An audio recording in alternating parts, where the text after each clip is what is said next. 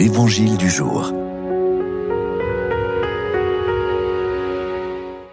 Évangile de Jésus-Christ selon Saint Matthieu. En ce temps-là, Jésus se rendit dans son lieu d'origine et il enseignait les gens dans leur synagogue, de telle manière qu'ils étaient frappés d'étonnement et disaient D'où lui viennent cette sagesse et ces miracles?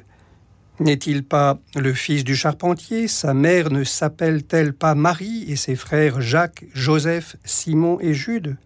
Et ses sœurs ne sont-elles pas toutes chez nous? Alors, d'où lui vient tout cela? Et ils étaient profondément choqués à son sujet. Jésus leur dit Un prophète n'est méprisé que dans son pays et dans sa propre maison.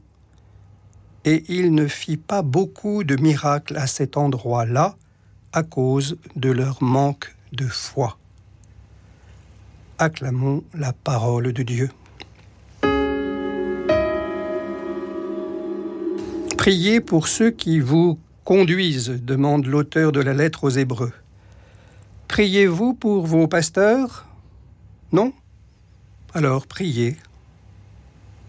Je cite Un bon pasteur, un pasteur selon le cœur de Dieu, disait le curé d'Ars, que nous fêtons aujourd'hui, un bon pasteur, c'est le plus grand trésor que Dieu puisse accorder à une paroisse et un des plus précieux dons de la miséricorde divine.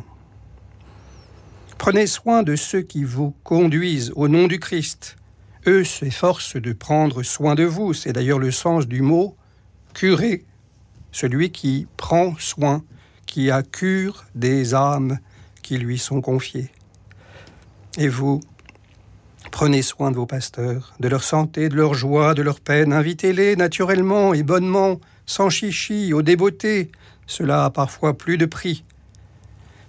Le curé d'Ars ajoutait à propos des prêtres, je cite, L'ordre, c'est un sacrement qui ne semble regarder personne parmi vous, et c'est un sacrement qui regarde tout le monde. Fin de citation. Le sacrement de l'ordre vous regarde, vous qui m'écoutez. Lorsque j'ai annoncé à mon père que j'entrais au séminaire, il m'a répondu On n'est pas prêtre seul. J'ai retenu cette leçon et je compte sur mes paroissiens comme ils savent qu'ils peuvent compter sur moi. Prenez soin de vos pasteurs, prenez soin de ceux qui vous conduisent.